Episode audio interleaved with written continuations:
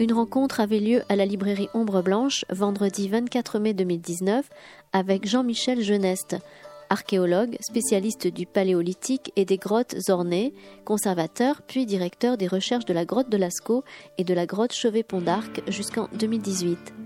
Cette rencontre intitulée 40 000 ans avant les réseaux sociaux, l'art rupestre, était animée par Nicolas Tessandier, préhistorien, chercheur au CNRS.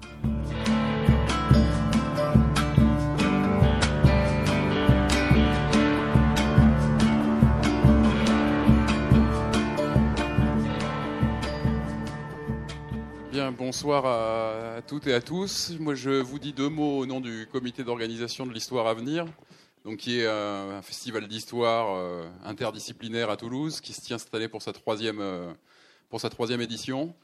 dire que c'est un festival qui a été fondé, dont les membres fondateurs sont l'Université de Toulouse, la librairie Ombre Blanche, le Théâtre Garonne et les éditions Anacarsis. Euh, qui avait eu pour thème en, première, euh, première, organisation du Silex au Big Data la première année. L'an dernier, c'était humain, non humain. Et donc cette année, le thème est en commun. Euh, sachant qu'autour de ce thème en commun, il y a d'autres parcours dans le festival. Donc il y a un certain nombre de rencontres qui sont prioritairement orientées sur la thématique de l'année. Et ensuite, il y a d'autres parcours, un parcours histoire et démocratie et un parcours faire l'histoire dans lequel s'insère cette rencontre. Tout n'est pas entièrement centré sur la thématique vous dire que c'est un festival qui, monte en puissance, on va dire, d'année en année, mais qui, comme tous ces festivals, euh, euh, a besoin du soutien. Donc l'entièreté des parcours se veut entièrement euh, gratuit. pour, les, pour les publics, mais simplement on nous demande de, vous rappeler à chaque fois qu'une participation libre mais nécessaire sera bien utile à, la poursuite et à la, de cet événement, euh, de cet événement sur Toulouse, et donc vous avez une urne à la, à la sortie de la, librairie qui est là pour, euh, pour ça, en fonction de, de vos, de vos souhaits euh, et de votre générosité. Voilà pour, pour introduire le, le volet festival. Maintenant, pour la rencontre donc d'aujourd'hui, on a le plaisir donc d'accueillir Jean-Michel Geneste. Donc Jean-Michel Geneste sur une thématique autour de l'art rupestre avec un titre 40 000 ans avant les réseaux sociaux, l'art rupestre. Donc il va nous nous donner un peu la, teneur de ce qu'il veut nous dire par ce titre.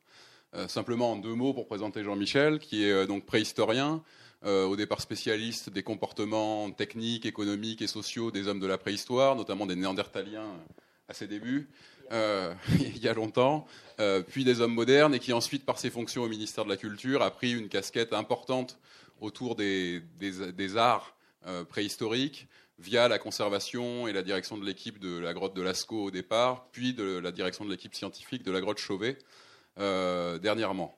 Donc, euh, fort de ces expériences, qu'il a multipliées ensuite, vous allez le voir à travers, la planète, hein, sur, des sites, euh, sur des sites de différentes périodes et dans différents écosystèmes, il, nous livre donc aujourd'hui un aperçu qui sera ensuite ouvert à la discussion. On tâchera ensuite d'avoir un jeu de questions-réponses avec, avec toi. Donc, je te laisse la parole pour commencer et bonne euh, conférence à vous.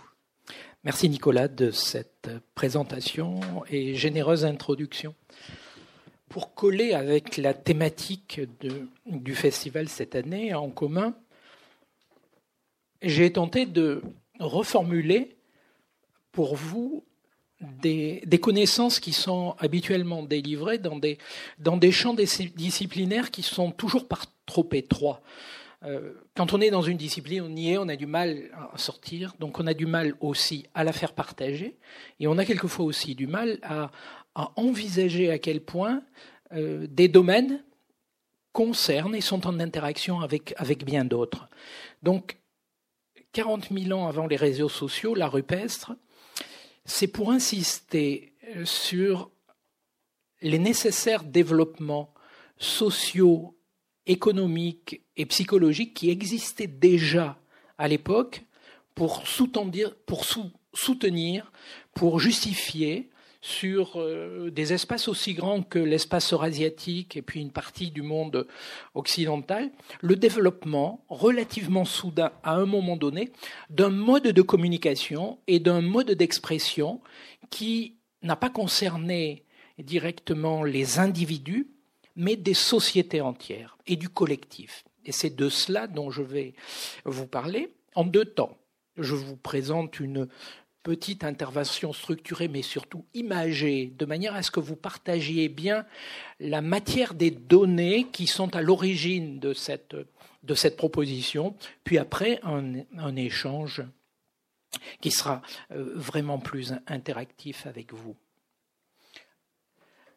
Euh, en introduction, et le point de vue qu'il convient d'adopter dans cette perspective, c'est un, regard rétrospectif sur l'évolution humaine qui prend pas seulement en compte l'évolution biologique et paléontologique, mais qui rappelle que l'histoire culturelle qui nous a formés et qui a formé les espèces, les types humains, et en, gros, ni aucun de ces deux termes qui conviennent, mais que la lignée humaine s'est forgée sur la base d'évolution culturelle, et que c'était cette évolution culturelle qui, depuis plusieurs millions d'années, a justifié un certain nombre de choix évolutifs et de changements qui font qu'aujourd'hui, nous ne sommes pas du point de vue biologique, aujourd'hui, les produits d'une seule évolution biologique, mais entre autres d'une longue évolution culturelle. Et que notre évolution culturelle, elle est extrêmement ancienne, elle a des millions d'années, et que aujourd'hui, un certain nombre de nouveautés, de modernisme, ou en tout cas qui sont considérés comme tels, ont des fondements qui sont très anciens. Et c'est un de ceux-là dont, je veux vous parler. Je cite ici, euh, quand j'ai écrit que notre patrimoine biologique, c'est de créer des symboles, c'est quelque chose d'assez fondamental. Et je cite là des ethnologues, des sociologues. Euh, ces deux dernières phrases, la paléontologie nous apprend par la longue lignée de choix évolutifs que l'évolution humaine de l'évolution humaine que nous sommes des animaux de culture, ces deux termes, animaux de culture et notre patrimoine, c'est effectivement l'expression et de créer des symboles. C'est autant Claude Lévi-Strauss que Marshall Salins qui nous ont effectivement livré depuis une quarantaine d'années ces, ces concepts-là. Donc ils sont ancrés dans nos, disciplines. Le sujet dont, on va parler, c'est effectivement l'art préhistorique dans l'espace eurasiatique. Longtemps, du fait de l'origine et du développement de la préhistoire en Europe occidentale, à la fin du XIXe siècle et au, début du XXe, euh, l'art des grottes euh, est validé, reconnu en 1905-1906. Donc c'est vraiment le début du XXe siècle. Cet art-là, c'est d'abord, du fait de sa naissance, focalisé et localisé dans sa conception, dans son extension, à l'extrême de l'Europe occidentale. C'est Altamira, Lascaux et puis plus récemment d'autres sites, où il y a une très grande concentration en effet. Mais il y a quand même une répartition qui est plus large, et je vais vous proposer des extensions jusque dans l'Oural, en Sibérie, euh, à Kalgouti-Rousnik, espace où, je travaille euh, depuis quelques années. Donc, l'espace qui est concerné pour la rupestre paléolithique eurasiatique et dont je vais vous parler, c'est pas seulement celui de l'Europe occidentale. Je voudrais le, le, considérer un peu plus largement. Que se passe-t-il dans cette époque, dans cet espace, à l'époque concernée, par le début de, de, cette expression artistique qui correspond avec une période qui est le paléolithique récent, aux alentours de 40 000 où il est en place, donc entre 50 et 40 000 ans, on a ce phénomène euh, archéologique, historique, culturel qui est le paléolithique récent. Eh bien en fait, ce moment qui est concerné, c'est celui où les hommes modernes, issus et sortis d'Afrique depuis euh, à partir de 200-300 000 ans, arrivent en Europe occidentale dans, dans cet espace relativement resserré aux alentours de 45 000 ans. Et c'est de là et dans cette zone-là qu'il y a eu peut-être le plus grand nombre de sites qui ont été découverts très tôt, identifiés. Mais ce n'est pas pour autant qu'aujourd'hui, historiquement, on doit euh, les, les concerner que cela. Dans le même temps, les types humains modernes se développent et on va retrouver ainsi, euh, il ne faut pas l'oublier, en Indonésie aux alentours de 30-40 000 et en Australie du Nord autour de 30-40 000 aussi l'explosion du même phénomène, c'est-à-dire une expression artistique sur paroi et sur objet qui constitue l'essentiel de l'art pariétal. Donc les grottes ornées sont un, phénomène qui ne peut pas concerner que l'Europe occidentale où euh, effectivement il y a beaucoup de travaux qui se réfèrent à cela, mais on a des éléments plus, plus larges. Et on a des foyers d'autres naissances ce n'est pas la même chose qui est partie. Il y a des foyers certainement en Europe dans cet espace. Il y en a, on connaît de l'art rupestre euh, ancien euh, en Égypte, on en a en Indonésie, on en a dans l'Australie, mais on en a aussi dans, cet espace euh, du centre de la plaine russe et de, de la Sibérie. Donc cet espace est quand même lui aussi très marqué. C'est de celui-là dont, on va parler. Quand on regarde de plus près sur ce grand espace, on n'a pas que les sites du Portugal, de l'Espagne, euh, de l'Esco de Chauvet et puis du nord de l'Espagne. On en a un certain nombre qui sont étalés et on a des sites archéologiques je vous en ai placé quelques-uns là, qui sont jusqu'à l'extrémité, et on peut continuer au-delà, dans la zone orientale de l'espace eurasiatique. Ce que j'ai cités qui sont les extrémités, c'est euh, celui-ci par exemple qui est au sommet d'un plateau de, l'Altaï, qui est le site de Kalgouti Rosnik. Je vous montrerai quelques photos tout à l'heure. Donc je me permets d'envisager un espace qui est plus vaste. Vous allez tout de suite me dire, mais où sont les sites d'art pariétal dans cet espace-là? On n'en a pas, mais la recherche dans cet espace-là elle est quelque chose comme mille fois moindre de celle qui est dans notre espace où nous vivons et où sont développés et implantés des universités, des laboratoires de recherche et autres. Ici, on a des sites archéologiques de plein air, on n'a pas de grottes. Ce n'est pas qu'il n'y en a pas, c'est certainement aussi qu'elles ne sont pas découvertes ni prospectées. Cette période de, de 45-50 000 ans, c'est aussi celle qui voit un autre grand changement qui est un changement de type humain. C'est-à-dire qu'après l'homme de Néandertal, on a effectivement les hommes modernes qui, apparaissent et qui vont être les seuls à subsister au bout d'un certain temps en Europe occidentale. L'homme de Néandertal venant effectivement de disparaître pour un ensemble de raisons probablement essentiellement culturelles.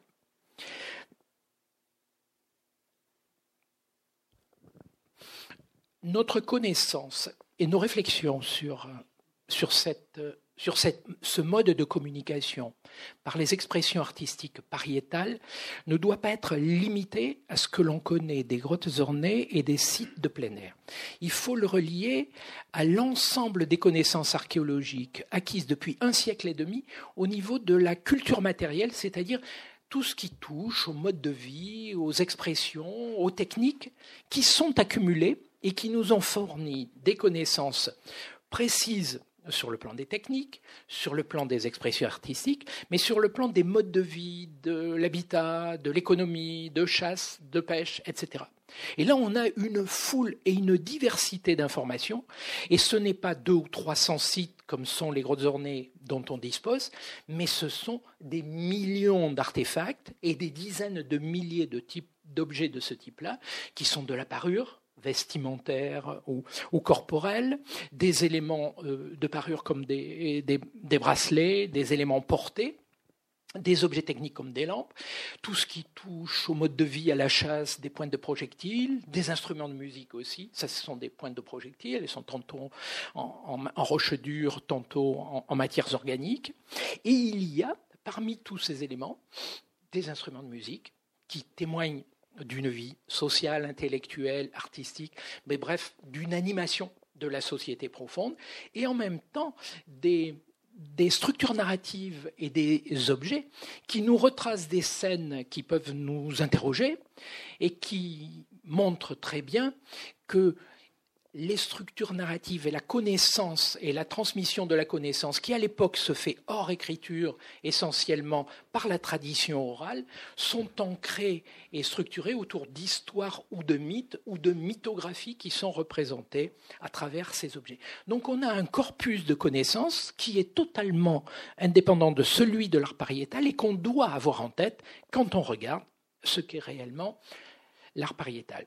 Au tout début de cette période d'occupation de l'Europe par les hommes modernes, on a dans certaines cultures, et notamment dans une culture aurignacienne, je vous prends l'exemple de sites de cette période, aux alentours de 43 000 ans dans le sud de l'Allemagne, culture aurignacienne, donc homme anatomiquement moderne, et on y trouve des figurations d'animaux. Ce sont toutes des statuettes qui sont en ivoire. Ce sont des petits objets, et on y trouve représentés ou figurés, euh, sur le plan probablement symbolique, des, des animaux qui vivaient à l'époque, qui ont disparu, qui vont disparaître après, mammouth, lion, cheval et d'autres encore. Il y a des ours autres, des représentations et des figurations humaines essentiellement féminines parce qu'il y a très peu euh, du genre, le, genre masculin est très peu représenté, de petits objets avec un système de, de suspension et représentations humaines qui souvent sont un mixte euh, de, de représentation animale et d'humain. L'humain est rarement figuré pour ce qu'il il est en général toujours couplé avec l'animal. De cette période-là aussi, on peut isoler des éléments de ce type-là, qui nous permettent d'aller, euh, de rentrer dans le sujet. Ici, par exemple, c'est un site datant de, des alentours de, 20 000, 18 000, d'une période de Magdalénien, qui provient de la Dordogne, qui s'appelle la Madeleine, c'est le site éponyme. Et dans les niveaux euh, du, du, magdalénien moyen de, cette, de ce gisement, voilà ce qu'on observe. Trois représentations de, de bisons, de bovidés, dans trois niveaux différents. L'un est taillé sur un bois de renne et les deux autres euh, sur de l'ivoire de mammouth, de l'ivoire fossile de mammouth. Donc c'est un même type, une même idée, une même représentation d'animal, mais déclinée par des groupes qui ne sont pas le même, puisque ce n'est pas le même niveau d'habitat, il y a des milliers, des centaines et peut-être milliers d'années entre, vous voyez, des, familiarités. Donc il y a des éléments de communauté stylistique qui sont transmis entre les groupes. Et c'est cela l'interrogation. Comment s'effectue cette transmission? À, à, une période un peu antérieure, la figuration des bovidés, telle que celle de Lascaux, est plutôt généralement connus, ils ne sont pas seuls, ils sont associés à d'autres espèces animales. Et là, on est en train de rentrer dans, dans l'art pariétal sur les, sur, les parois de, sur les parois des grottes. Les, bovidés, toujours eux, en voici une autre figuration, représentation dans la, dans la grotte de Lascaux, ou sur une fresque de chevaux, et superposé à un moment donné un bovidé noir, assez grand, qui, qui les masque, qui les dissimule. On voit bien, on là pour vous parler de l'interaction, du dynamisme, de l'utilisation de cette expression artistique comme moyen de communication, avec une volonté de transmettre une information différente de celle qui était précédente dans un stade antérieur.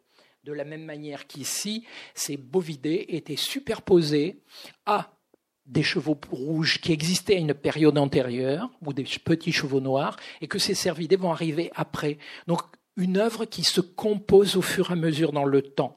Cette notion de temps qui implique une transmission, mais aussi une compréhension de ce qui a précédé pour l'enrichir. Dans la même grotte de Lascaux, il y a aussi d'autres éléments symboliques et il y a déjà des, des, expressions qui ne sont pas que figuratives. Il y en a même beaucoup à cette époque. Enfin, on a très rarement, c'est un exemple très rare, figuration humaine associée à l'animal en interaction. En général, il y a coexistence, interaction, il y en a, mais il y en a très peu. Et je pense aux cavernes du Volpe euh, où il y a des, des figurations de ce type-là, où l'humain est tellement enchâssé dans la figuration de l'animal qu'effectivement il y a une interaction lisible, une interprétation possible. Mais des actions directes telles que celle-ci, on a guère que, on a très peu de scènes comme celle de, Lascaux, où là on a une interaction, une mise en scène à la fois de la technique et de l'action symbolique sur l'animal, mais en même temps symbolique et réellement figurée avec la vie de l'animal. Donc je vous parlais aussi de, cette extrémité. Je vous ai proposé et rappelé des œuvres qui existent en Europe occidentale. Quand on est à, l'extrême sud de la Sibérie, là vous avez la Chine, là vous avez l'Ouzbékistan et là-bas c'est les montagnes de Mongolie. Donc on est au carrefour sur le haut plateau de l'Altaï, à une zone de partage des eaux et sur ces plages dégagées donc oui, en effet. J'ai un autre retour. Excusez-moi. Je disais sur ce haut plateau de l'Altaï, vraiment à, presque 3000 mètres d'altitude, sur ces dalles rocheuses qui viennent d'être, qui ont été dégagées de l'emprise glaciaire, un glacier qui recouvrait la totalité de, ce fond, de vallée qui, qui descend là, sur ces roches moutonnées qui sont des dalles de rhyolite, donc une roche extrêmement, extrêmement dure, il y a des gravures. Et ces gravures sont du type de celles aussi que l'on connaît en Europe occidentale. Mais là, on est à 6500 km de l'espace. On est à 6500 km, je crois 6543 exactement de Lascaux. Donc, vous voyez, il y a là euh, nécessairement une. Il faut, il faut réfléchir à comment ces œuvres euh, ont, une telle familiarité les, les unes entre elles sur d'aussi, sur d'aussi grands espaces. Dans l'espace européen, on avait des, des proximités, puisqu'on a des œuvres que l'on va voir et que l'on connaît. Là, ce sont celles de, de l'Altaï, mais on en a d'autres qui sont euh, dans des, dans des, dans des sites en plein air qui, qui, qui leur sont relativement proches. On a à peu près dans le même espace, mais au sud de la chaîne de l'Oural, dans la grotte de Shulgantash, on a des représentations et des figurations de chevaux qui sont tout à fait similaires à celles que l'on a aussi euh, dans, des, dans des grottes ornées de l'espace européen occidental, dans, euh, dans des grottes comme, comme Gargas, comme Pêche-Merle, on a effectivement les mêmes manières de figurer, les, le même style, le même détail dans la forme des pattes, dans le joint de l'encolure, comme je vous montré sur le, document précédent. Ces, ce type de, de détails stylistiques sont extrêmement détaillés et on va retrouver les mêmes, mais dans un contexte différent, en ce sens que les signes géométriques sont différents. Et vous voyez, il y a effectivement dans cette grotte des mammouths, des rhinocéros, des bovidés, mais il y a aussi du, chameau de Bactriane parce qu'on est effectivement en Asie centrale. Donc on a un grand espace qui fonctionne avec les mêmes règles. Et c'est cela dont je parle. Et puis, en Europe occidentale, on n'a pas que les grottes ornées, on a, comme par exemple dans le nord du Portugal, à Foscoa, on a de la gravure en plein air où on retrouve euh, des, des bovidés, des représentations qui ont les mêmes caractères que celles des grottes. Donc, ceci pour, placer un, grand, espace qui fonctionne d'une certaine manière. Donc cet art, d'une manière générale, et, ces représentations dans tout l'espace eurasiatique euh, obéissent à un code général qu'on a appelé l'art franco-cantabrique et que je viens d'évoquer, et qui a fonctionné et qui a été celui qui, au début du siècle dernier, a captivé, a focalisé l'intérêt des recherches en art pariétal sur un, vaste espace. cet art n'est pas un art naturaliste et il n'est pas descriptif. C'est un mode d'expression symbolique de manière et d'un point de vue assez global. Pourquoi s'agit-il de symboles? D'abord parce que ce n'est pas la totalité du monde qui est représentée. C'est seulement la sélection de quelques espèces. Quelques espèces particulières et notamment plutôt les grands mammifères grégaires. Ils vont changer selon les périodes, et c'est pour ça qu'à certaines périodes, on va trouver de l'ours, du rhinocéros ou du cerf mégacéros ou du mammouth. Quand ils auront disparu, on n'en aura plus, mais on aura par contre d'autres types d'espèces. Donc des espèces animales représentées mais choisies, en association très spécifique, et ça c'est les travaux de chercheurs des, des années 60-70, comme André Leroy-Grand, qui vont montrer qu'il y a des associations spécifiques d'espèces et des associations qui sont impossibles. On ne trouve pas telle espèce avec telle autre, mais on va toujours, de manière récurrente, trouver des types d'associations. On a l'absence complète de tous les éléments de décor, en ce sens qu'il n'y a pas le monde physique, il n'y a pas de montagne, euh, il n'y a pas d'étoiles, il n'y a pas le soleil, etc. Il n'y a pas la ligne de sol pour les animaux. Ils peuvent paraître flottants, ou alors il y a un relief naturel qui les ancre. Bref, c'est vraiment l'essence de l'animal. Et en plus, ils sont figurés d'une manière telle qu'ils sont, sont mémorisables ce sont des grands contours lisses et réguliers ou des aplats, mais il n'y a pas de détail au niveau du dessin, comme s'il fallait que cet art soit aisément identifiable par tous et spontanément. Et spontanément. Ils sont donc, ces représentations et, et cet art du contour, est très nettement et très fortement stylisé, avec des règles codifiées. Dans cet ensemble, il y a aussi une très la rareté de l'humain, d'une manière générale, et donc ces, ces processus stéréotypés. Regardez quelques œuvres. Venant de la grotte Chauvet, voici un cheval. On y retrouve effectivement ces caractéristiques. Là, c'est un animal qui est jeté spontanément à la main sur une paroi qui est relativement plastique et molle. On n'a pas un instrument qui euh, va ressentir une résistance comme dans de la gravure sur des roches dieu. On a ces éléments spontanés, puis tous ces éléments annexes qui sont autour du dessin, mais qui ont probablement autour de la représentation un sens.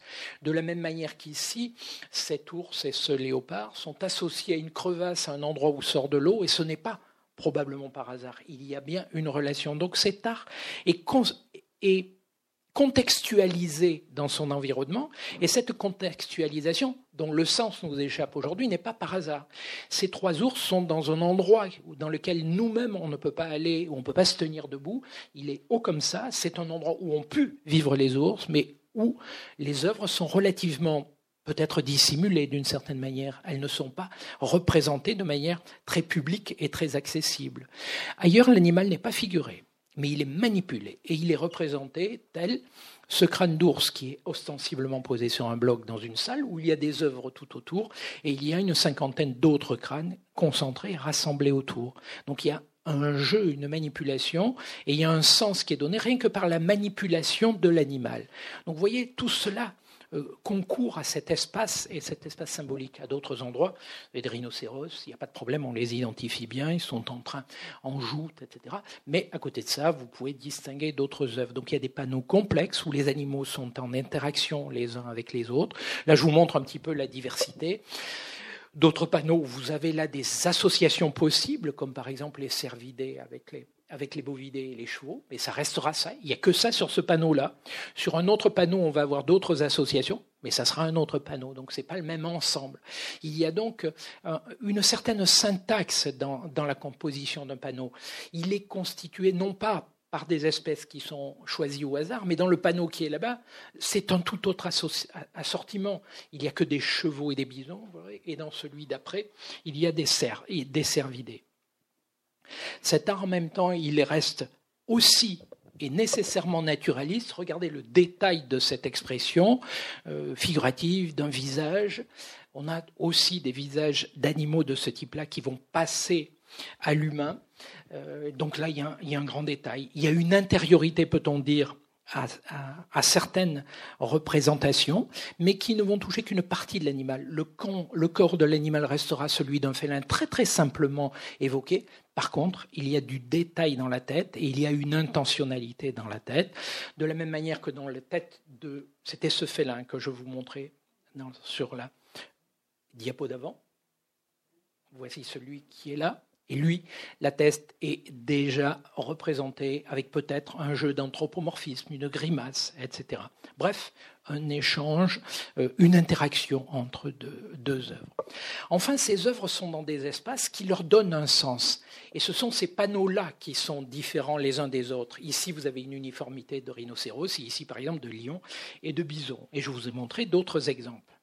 Donc, on a ici à la fois des œuvres qui sont ostensiblement très visible pour un collectif, puisque à l'endroit où on est pour voir cette fresque qui fait 21 mètres de long, une vingtaine de personnes peuvent statuer.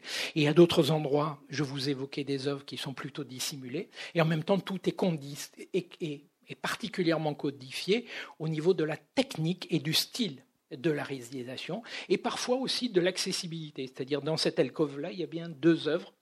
Elles sont difficiles à voir et on peut tout à fait les, oublier.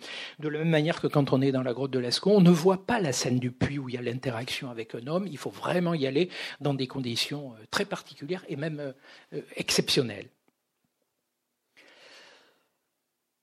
Donc, l'ensemble de ces manifestations, et c'était l'objet premier de, de cette intervention aujourd'hui, c'est que pour qu'une telle expression artistique existe, il faut qu'elle témoigne dans un ensemble d'un grand espace symbolique où l'information a communiqué. Et cette information a donc dû communiquer, ce qui implique qu'à ce moment-là, on a une capacité et une potentialité démographique à ce moment du paléolithique supérieur qui est suffisante. Les études démographiques ne s'entendent pas toutes. On a des grandes variabilités en fonction des modèles que l'on prend pour estimer la population euh, au début du paléolithique récent à cette époque.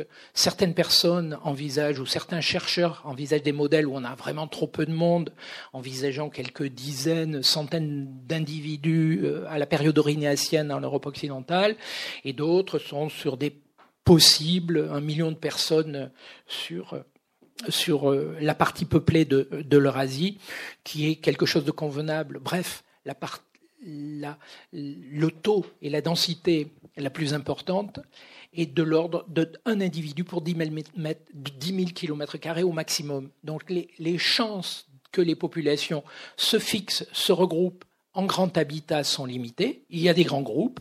Ils sont malgré tout euh, limités en fonction de ce que l'on retrouve dans l'archéologie au niveau des types d'habitats. Les grottes sont réparties, il n'y en a que deux ou trois cents dans, ce grand espace et il nous en manque certainement, mais c'est leur homogénéité de fond, de technique, de méthode qui sous-tend très probablement qu'il y a un partage qui est lié à ces groupes et que l'information communique. L'information, comment peut-elle communiquer? Avec ces objets qu'on en a vus, les objets de la culture matérielle, avec certainement aussi une nappe d'information orale qui véhicule des mythes qui sont porteurs et qui sont basés sur les mêmes, sur les mêmes images.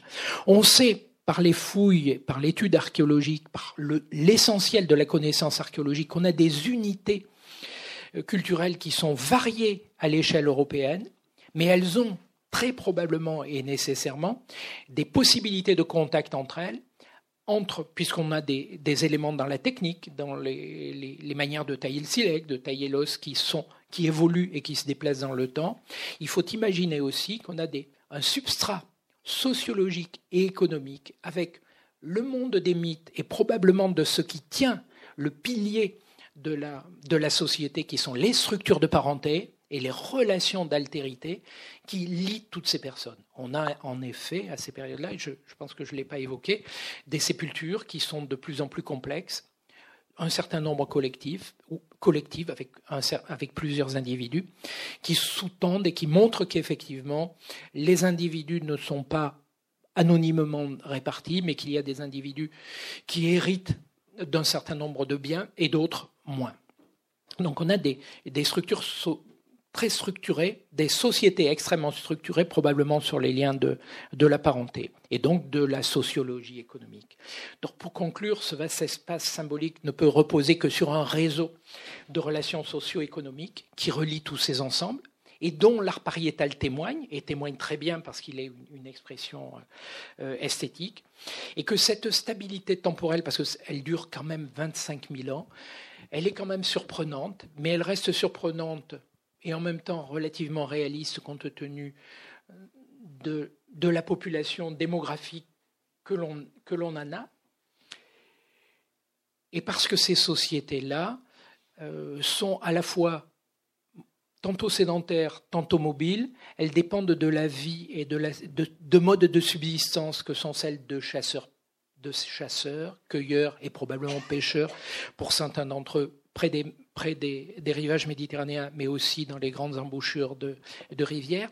Et on a effectivement là une unité de société de chasseurs qui exprime avec tous ces codes, tous ces principes et toute une telle régularité, un monde qui est composé d'échanges et d'échanges qui valent non pas pour les individus qui ont été les acteurs, mais pour la totalité des groupes. Donc c'est quelque chose de puissamment collectif parce, pour que ce soit partagé à un tel niveau.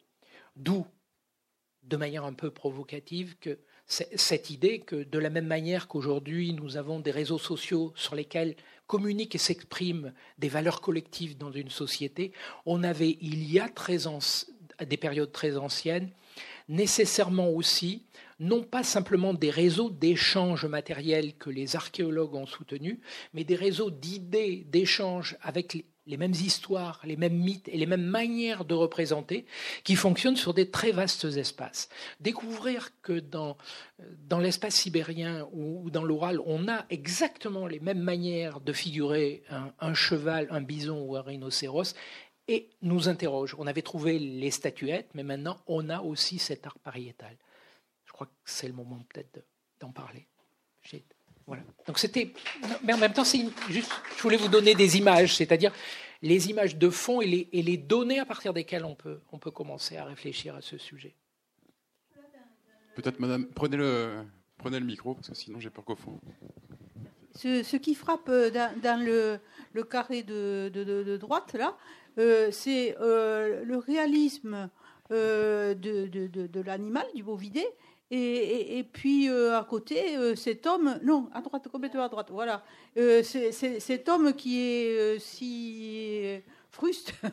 oui, l'homme, est, schématique, effectivement, il est caricatural, mais en même temps, il est. Oui, mais c'est bien ce que je vous disais. Dans la plupart il n'y a, pas de figure. L'humain est exceptionnellement figuré. C'est vraiment euh, moins de 1% des représentations et beaucoup moins de, de 1%. Donc il y a une raison pour laquelle l'humain n'est pas figuré. Et quand il l'est, il est de manière ou grotesque dans un certain nombre de cas, les gravures de la marche, ou totalement caricaturale. Néanmoins, là vous voyez, il est bien présent, il a certes une tête d'oiseau, donc on peut dire que c'est pas un humain, alors les archéologues parlent d'un anthropomorphe, mais en fait, euh, il a un sexe érigé, il est ityphalique, il y a bien un oiseau à côté, etc. Et il y a bien une lance qui a éventré le, le bison qui est en train de perdre ses entrailles. Donc on a une structure narrative très puissante, on a deux euh, êtres, un humain et un non-humain. On ne sait peut-être pas trop qui est l'humain et le non-humain des deux dans une interprétation qui serait plus freudienne ou psychologique, mais on a les deux en train de changer d'état de la vie à la mort. Et là, on a quand même quelque chose qui est tout à fait exceptionnel pour cette période. C'est la première scène qu'on a de ce type-là. Pardon, pour prolonger sur l'humain, euh, en Australie par exemple, mais c'est une période plus récente, euh, comme vous le savez très bien, il y a peut-être plus de représentation humaine. En tout cas, il y a cet homme au rayon X qui est quand même assez spectaculaire. Hein. Donc, est-ce que euh, dans la progression chronologique, euh, l'humain est apparu de façon plus importante? Je me suis concentré sur la période paléolithique de l'art, et on peut effectivement. Mais disons qu'il y a deux extensions qui sont possibles. La première, c'est que la plupart des sociétés ont utiliser la rupestre, ont produit de la rupestre et ont marqué leur, paysage, pas que les grottes, mais les parois des falaises ou autres, avec de la rupestre. Donc c'est une expression qui est commune à un grand nombre de sociétés, quel que soit leur développement, leur période, dans le temps et dans l'espace. Ça affecte tous les continents, et effectivement, il y en a en Australie, en Afrique, en Amérique du Sud. En Australie, effectivement, mais à des périodes beaucoup plus récentes, alors on a effectivement l'humain qui est figuré. Mais en même temps, il ne faut pas prendre justement l'art occidental comme un modèle. Les connaissances que l'on a de l'art en Indonésie, aux alentours de de 30 000 ans, montrent qu'il n'y a peut-être pas d'humain figuré, c'est toujours l'animal dans tous ces, dans tous ces arts, qui, qui est le symbole manipulé. C'est la partie du monde vivant qui est manipulée, c'est toujours l'animal. Mais l'humain est présent. Simplement en Indonésie, d'après ce que l'on a, l'humain n'est pas présent en tant que représentation du corps humain, mais avec des mains. Donc l'humain est figuré avec des mains et des motifs sont faits avec des mains. Alors c'est une partie du corps. On a ça par contre aussi dans l'art paléolithique européen puisqu'il y a, y a des mains hein, qui, qui, sont figurées. Ça, c'est... Et puis après, c'est les périodes récentes. Et là, il y a une période de basculement euh, où à un moment donné, lorsque les sociétés dans tous ces espaces se fixent, se sédentarisent, on a aussitôt l'art pariétal qui commence à figurer des scènes de la vie courante. Et on a une très grande diversité. Et on, l'observe aussi sur tous les continents. Dans la rupestre saharien, vous avez la période ancienne, et puis d'un seul coup, vous avez le détail de la vie quotidienne. Et c'est le cas en Australie, même si en Australie c'est plus symbolique. Mais L'ethnographie nous a appris qu'en Australie, une partie des structures fondamentales de la société, notamment les structures de parenté, sont liées à l'espace géographique. Les individus ne partagent et ne sont pas regroupés en fonction du partage de matière qui est le lien parental, le lien biologique, c'est le lien avec l'espace où les individus sont nés. Et toute leur vie, ils restent rattachés à un espace, d'où ce grand foisonnement d'art sur les parois de certains lieux qui sont euh, des endroits où se rattachent un grand nombre de populations, de personnes. Donc on n'est pas tout à fait dans le même contexte, effectivement. Et surtout, c'est plus récent puisque ça va fonctionner jusqu'à la période actuelle. Oui? Oui, il y a une question qui, m'a toujours euh, intrigué. Je n'ai pas, de réponse et, je, suis sûr que vous en avez une euh, qui, qui m'éclairera. C'est que dans beaucoup de cet art euh, paléolithique pariétal, on a le sentiment qu'il n'était pas tellement fait pour être vu par d'autres, puisqu'il s'était toujours au fond des grottes, dans des endroits souvent difficilement accessibles, etc.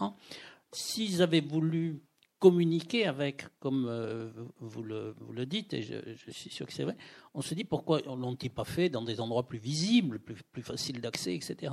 C'est curieux. Est-ce que vraiment il y avait, il y avait, il venait voir, comme on va voir nous dans un musée ou dans euh, des œuvres d'artistes euh, ou pas? Alors cette, cette question a effectivement préoccupé les, les archéologues. Il y a de l'art en plein air et il y a de l'art dans les grottes. Néanmoins, l'art en plein air n'est pas si important en termes numériques et qualitatifs que cela. On a découvert des endroits, comme par exemple le nord du Portugal et le nord-ouest de l'Espagne, où il y en a un certain nombre, parce que les roches sont schisteuses, la gravure a été possible, profonde, et c'est bien conservé dans un environnement assez sec. Ailleurs, il n'y en a pas, et on soupçonne qu'il y en a eu, mais qu'il n'est pas conservé ça c'est le premier point, et que de toute façon, ce qui nous a été le mieux transmis, c'est le réservoir et le conservatoire exceptionnel que sont les grottes, parce qu'elles sont closes. Et là, effectivement, donc on a un déséquilibre et une surreprésentation. Néanmoins, la question s'est posée. Il y a bien des endroits où il y a, notamment dans toute l'Asie centrale, en Afrique et, et en Australie, où on a de l'art ancien en plein air. Donc il y a eu quelque chose de singulier en Europe avec la recherche d'une expression en grotte. Dans les grottes, on a de l'art qui est relativement public avec des grottes qui sont de vaste calibre, comme par exemple la grotte Chauvet. Il y a des grandes salles et dans les plus grandes salles, il y a les plus grandes fresques. Donc là, on a quand même un lien assez direct en fait et, des études de visibilité ont été faites et sont en cours de publication, où avec l'éclairage dont ils disposaient, un éclairage portable et pas un éclairage au sol, on a des œuvres qui sont vues avec 5, 10 ou 30 personnes, comme c'est le cas ici. Mais on a une très grande fresque. Et puis d'autres endroits où c'est effectivement dissimulé. Donc on a les deux on a probablement quelque chose qui est complémentaire, des œuvres qui étaient destinées à être vues, bien vues, et d'autres moins bien vues. C'est pour cela que l'interprétation de l'art ne peut pas être qu'une interprétation liée à la visualité, à la visibilité et à la lisibilité. Il faut coupler cela avec la signification des mythes et que signifie et à quel moment l'histoire est racontée et quel sens porte-t-elle. C'est cela qui nous a échappé, mais c'est probablement cela qui donne l'unité. Ah.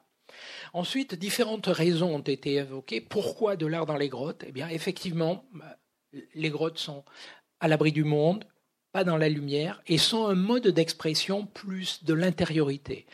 Et à ce titre-là, il est évoqué que cet art se serait peut-être, par certains auteurs, que cet art se serait développé à une, période où la, la densité de population est telle qu'il commence à y avoir des problèmes identitaires entre les groupes et que chaque groupe, de la même manière qu'en Australie ou en Papouasie, euh, chaque groupe connaît son territoire d'origine, connaît ses sites sacrés où il puise et se renouvelle où puise et se renouvelle la totalité d'un groupe en termes de croyances et autres, et qu'on ne partage pas toujours ces histoires avec celles des autres. J'ai appris en travaillant en Australie ou en Papouasie qu'on n'avait pas le droit d'être n'importe où sur les territoires des autres.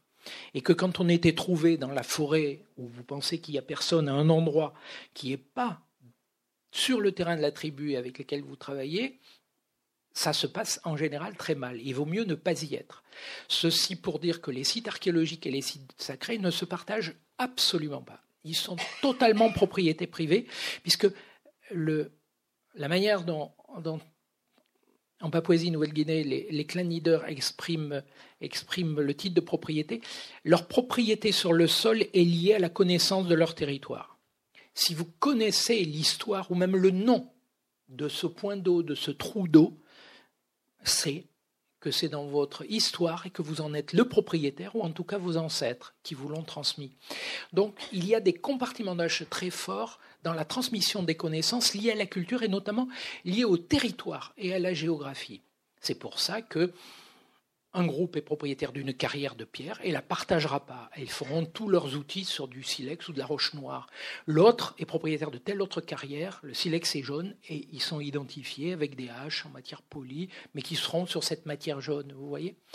Donc, euh, quand on veut faire ce genre de généralité, il faut essayer de voir si dans l'ethnographie, on n'a pas des éléments qui nous disent attention, la complexité culturelle du partage, même s'il y a nécessairement altérité, euh, est fondée sur des règles très particulières. Les structures de parenté, notamment, qui lient le fonctionnement des individus, parce que les structures de parenté, c'est simplement là pour dire comment on partage la nourriture et que quand un tel n'en a pas, c'est les autres qui sont co-responsables.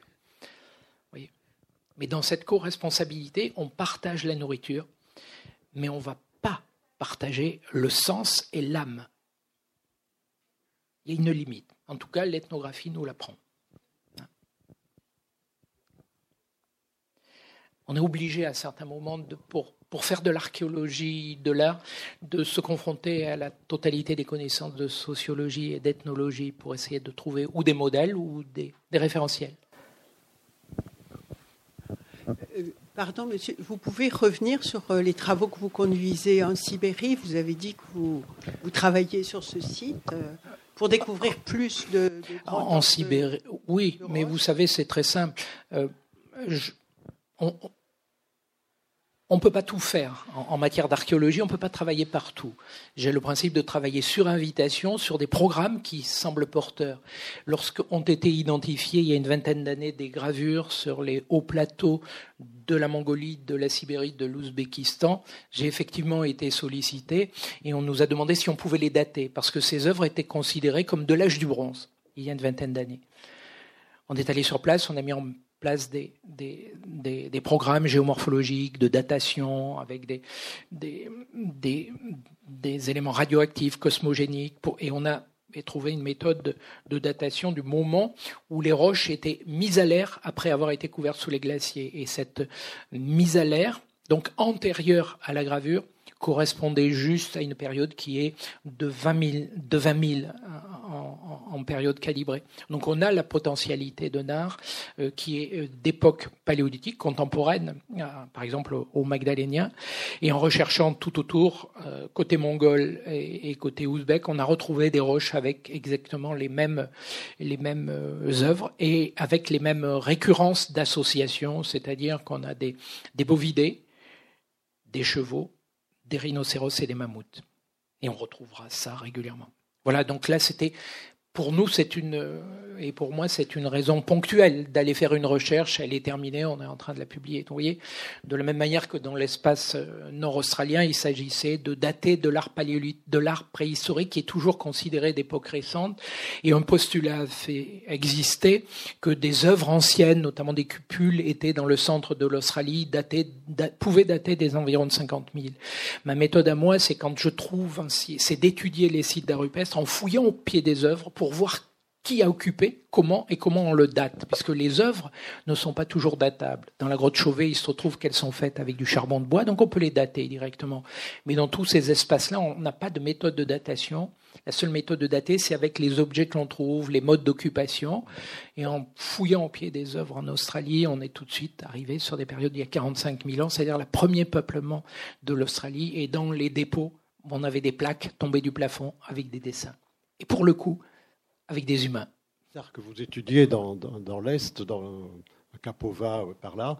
Euh, est-ce que vous pensez qu'il y a eu des relations sur le moment, au Magdalénien, au Lauriniacien, enfin, euh, d'Est en Ouest, ou c'est dû à une évolution de la même forme en partant d'un phylum commun quand les, quand les, quand les sapiens sont remontés du Sud? J'aurais tendance à dire que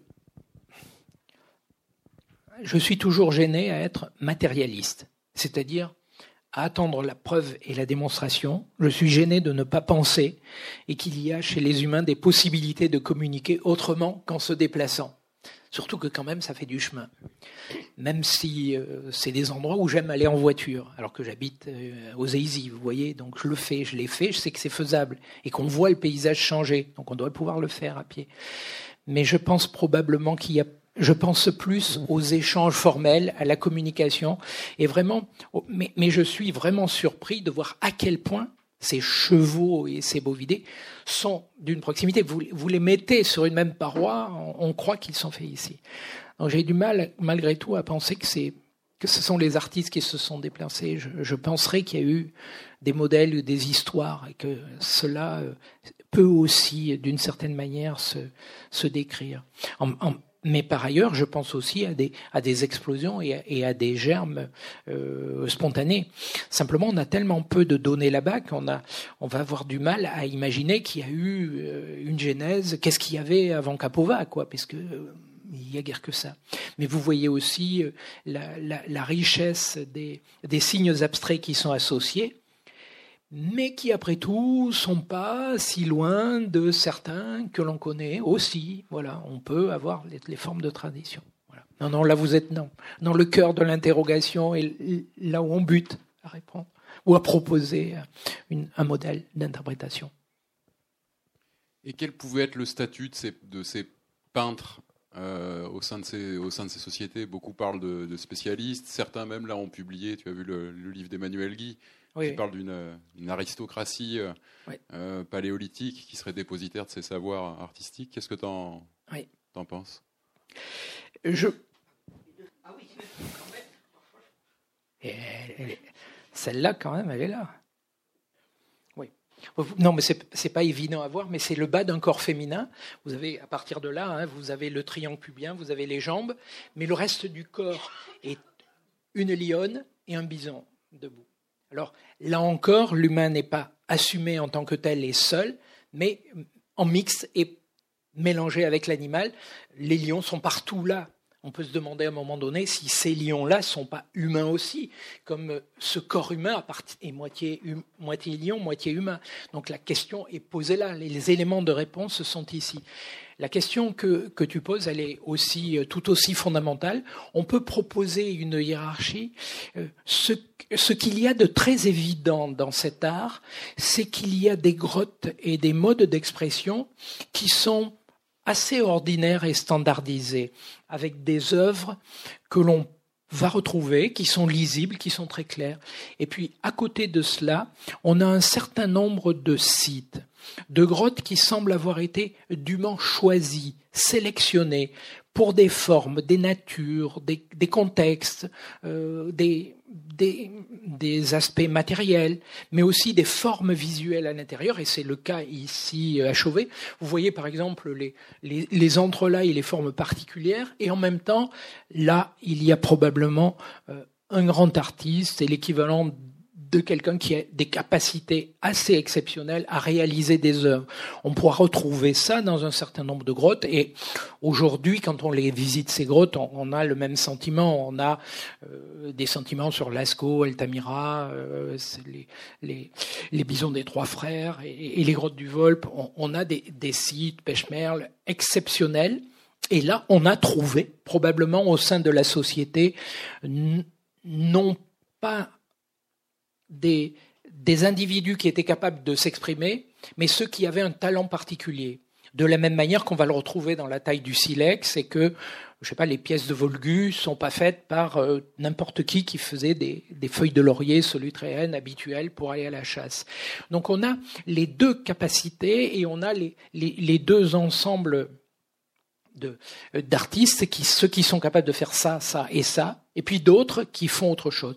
Donc il y a à un moment donné un choix dans certains sites qui sont peut-être plus importants, euh, qui ont fonctionné pour des raisons particulières. Là, on a une partie euh, des artisans qui sont exceptionnels. Là, je le, je le crois. Et, et, on en a la démonstration. Je, je pense en même temps, euh, suite à la question que tu me poses, Lévi-Strauss qui a dit dans les années 70, invité à un colloque de préhistoriens euh, à l'université de, Chicago, qui, est invité à conclure. Et il avait entendu énormément de, réflexions sur les chasseurs-cueilleurs d'Afrique, un petit peu partout. Il dit, je crois que vous avez toujours un problème, vous les archéologues, mais nous aussi dans notre société. L'homme préhistorique, ça ne vous gêne pas de dire qu'il est comme vous, qu'il est comme nous. Ok. Mais vous lui attribuez quand même pas ni Einstein ni Picasso. Euh, il a cité autre chose, je ne sais plus quoi, euh, et Platon. Mais vous rendez-vous compte que pendant deux ou trois cent mille ans, ils en ont eu des milliers, mais qui ne travaillaient pas sur ce que, sur le monde contemporain, mais qui s'exprimaient dans le domaine de l'art ou dans le domaine de la parenté. Et que là, il nous manque effectivement. Euh, j'en reviens à ma question je ne parlais pas d'une d'une comment d'une image, d'une représentation, je ne trouvais pas le mot, merci. Mais plutôt, est-ce qu'il y a eu des, des, des, des, femmes qui ont pu peindre Parce qu'il y a autre chose qui me gêne aussi, on parle toujours de chasseurs-cueilleurs, mais je sais pas, après avoir vu un reportage dans encore quelques groupes humains en Australie, les, femmes font autant de choses, elles ne font pas la chasse, mais elles font quand même tout un... Bien sûr voilà, une contribution. Et moi, je suis un peu gêné avec tout ce vocabulaire maintenant. Non, non, mais... non, ça me gênait pas. Mais maintenant, non, non, mais... je vieillis, je crois qu'il y a quelque chose non, non, qui vous, se passe mal. J'avais bien entendu votre question et je vous répondais dans un premier temps sur la matérialité. Mais j'avais bien entendu que votre question était pas. La question se pose et se posera toujours. Simplement, lorsqu'on parle des chasseurs-cueilleurs, on est dans le générique. Et effectivement, etc. Néanmoins, on sait que pour les époques glaciaires, si les femmes font à la chasse, c'est totalement contradictoire avec quoi que ce soit en ce qui concerne la survie des enfants. Les femmes sont à des, tâches où elles ont effectivement leur poids social. La couture, la survie des enfants et le nourrissage fait que dans une société quelle qu'elle soit, elles ne peuvent pas être celles qui prennent le risque. La prise de risque, elle ne peut pas être aux femmes. Elles ont d'autres risques. Et à partir de là, il se trouve que dans ces sociétés, les chasseurs. Vous prenez un exemple d'une société effectivement qui n'a pas à se protéger ni des intempéries, ni de la pluie, ni quoi que ce soit. En Australie, effectivement, vous avez des femmes qui font de la cueillette et qui font de la petite chasse. Et ça existait dans toutes les sociétés. On a aussi chez les Inuits les chasses d'été des femmes, etc. Mais vous avez toujours la marque chez ces sociétés-là. Simplement, aujourd'hui, notre, nous manquons de modèles pour interpréter le passé pour interpréter le passé, nous ne savons pas comment. Donc on se base en grande partie, autant que faire se peut, sur les données ethnographiques. On a des exceptions de femmes qui peuvent chasser, mais simplement, à l'heure actuelle, la prise de risque dans une société, si ce n'est pas les mâles qui la prennent, c'est une grande stupidité parce qu'il n'y aura pas de descendance. Non, mais les voilà et, on tourne autour de, cela. Ce qui ne veut pas dire qu'il ne va pas y avoir d'exception, qu'il ne peut pas y avoir de partage, mais euh, lorsque la chasse est faite, le gros du travail, le traitement des peaux, le découpe, etc. et en général le partage sont souvent à ce moment-là assurés collectivement et on voit la place des femmes dans l'organisation spatiale de l'habitat et notamment aussi euh, aujourd'hui on est vraiment confronté à ça dans dans la transmission des mythes et le maintien des traditions les femmes ont un rôle que bien souvent les, les, hommes n'ont pas ou les ont dans un domaine très particulier. Le fond de roulement d'un système mythologique dans une société, d'histoire transmise euh, aux jeunes par au cours de l'éducation, les femmes ont un rôle extraordinaire pour la transmission, et pas de ce qui les concerne seuls, mais de la totalité des connaissances du groupe. C'est particulièrement euh, visible aujourd'hui dans des sociétés qui se sont acculturées, où les hommes vont travailler dans les usines ou dans les grandes exploitations, et c'est les femmes qui sont la base de la tradition aujourd'hui. C'est une parenthèse. Oui. Euh, bah, évidemment, les preuves matérielles sont très difficiles à chercher et à trouver mais euh, sur la fréquentation des grottes ornées, sur la fréquentation des grottes, ornées, quand j'ai visité Nio, qui est près d'ici, euh, la conférencière qui faisait visiter disait qu'on avait trouvé des traces de pas d'enfants et de pas de femmes. Donc en tout cas, bon, soit c'était toute la collectivité qui euh, participait à des cérémonies ou d'autres choses dans ces grottes, et après, qui est-ce qui peignait et qui est-ce qui peignait pas Ça, effectivement, c'est peut-être difficile, mais en tout cas, euh, vous parliez de chasse. Bon, la chasse, c'est une chose, mais les grottes, c'est autre chose. Je sais, et je parlais de la chasse. Oui, ouais, voilà. Donc, sur les grottes, effectivement, en tout cas, il y a eu des femmes qui sont passées dans les grottes. Voilà. Ah non, non, mais je pense qu'il y a, et nous savons qu'il y a le groupe entier qui est passé dans les grottes, et il n'y avait pas d'exclusive lorsque je parlais de la population, je ne vois pas comment on peut en faire, mais vous avez raison d'insister sur ce point, et, là, j'ai un exposé court, et je, ne vous ai pas montré les empreintes de, de pieds, et ce qui est très instructif dans les empreintes de pieds, c'est qu'il y a un plus grand nombre de pieds de jeunes et d'enfants que d'adultes. Donc c'est la preuve qu'effectivement on a la totalité du groupe que les enfants accompagnaient les adultes. Il y a beaucoup de pieds graciles. Et dans des pieds graciles, il est difficile de dire si ce sont des garçons ou des filles. Ce sont des pieds graciles. D'aucuns diront que ce sont des femmes. Bref, il y a surtout toutes les catégories de la population, et notamment des jeunes. Tous ces pieds sont d'une manière générale nus aussi. Donc on a une image de corps assez dénudé dans les grottes en train de patauger dans l'argile. Et ça, c'est intéressant parce qu'il y a une fréquentation et la grotte que l'on pourrait imaginer euh, pour nous, euh, contemporains euh, du monde moderne, comme un milieu relativement repoussant, hostile, difficile à domestiquer, etc., était un univers qui avait l'air d'être plus familier, et occupé et en tout cas euh, parcouru par une, la totalité de la population euh, parce que les, empreintes de petits pieds sont trouvées à des endroits qui sont quelquefois éloignés, qui ne sont pas du tout dans les grands axes de circulation. Donc euh, je tiens à défendre cette familiarité du monde des grottes pour la totalité du groupe effectivement. De là à imaginer que les femmes soient associées à la réalisation des œuvres, parce qu'il n'y a pas que ce type d'œuvre, il y a aussi des aménagements dans les grottes, bien entendu. Bien entendu, oui. Non, non, on a une, une, vision sociale de, de l'occupation des grottes qui est, qui est très riche, très dynamique et très diverse. Excusez-moi, j'ai un peu honte parce que j'ai aucune connaissance, mais bon. Euh, qu'en est-il aujourd'hui? Parce que j'ai voulu. Euh, j'aurais pu aller visiter la, la grotte de Lascaux autrefois, avec des amis. Je ne l'ai pas fait. Euh, maintenant, j'appelle ça une fausse grotte. J'y suis allé à Pâques il y a cinq ans, mais c'était la, première qui avait été faite. J'ai été très déçu. J'ai dit je ne retournerai pas voir ça parce qu'il y a. Enfin, je veux dire que les représentations sans doute sont très fidèles, mais l'ambiance, ça ne ressemble plus à une grotte. On entend le groupe d'avant, le groupe d'après et tout. On peut même pas se concentrer pour essayer d'imaginer. Ma sœur vient de faire l'expérience là dernièrement avec ses petits enfants. Elle a dit qu'elle n'y retournerait pas. Bon, alors ça c'est une question de tourisme. Mais quelle est le, quelle est la chance de survie de tous ces endroits? Enfin, euh, pas, les fausses grottes, mais, mais des vrais. Est-ce qu'il y a des chances Est-ce que ça peut disparaître quoi actuellement? Toutes ces grottes et l'ensemble de ces grottes est particulièrement fragile. Il faut très peu de choses pour les déséquilibrer, particulièrement les grottes qui sont plutôt petites et qui étaient fermées, qui ont été ouvertes au moment de la découverte. Ces deux cas d'Altamira, c'est le cas de Lascaux, ont été totalement déséquilibrées lorsqu'elles ont été aménagées pour le tourisme. Et ça, c'est un acquis. C'est la raison pour laquelle que sont nées les idées des facsimilés à Lascaux, à Altamira, à Chauvet, dans ces grottes où on ne peut pas rentrer. Cet art est fragile et ce qui est fragile et rare, c'est notamment les, les, grottes anciennes. Mais sur la totalité de la planète, les sites d'art rupestre qui sont des réservoirs d'informations sur les pensées de l'humanité à différentes périodes, parce qu'il y en a des dizaines et des centaines de milliers, sont des lieux fragiles. Ils sont insérés dans le milieu naturel. Ils dépendent de l'équilibre du milieu. Une grotte, c'est un organisme vivant, vivant en équilibre. À partir du moment où vous déséquilibrez, où vous l'aménagez, où vous mettez des escaliers, où vous mettez de la lumière, effectivement, ces grottes sont vouées à une mort certaine.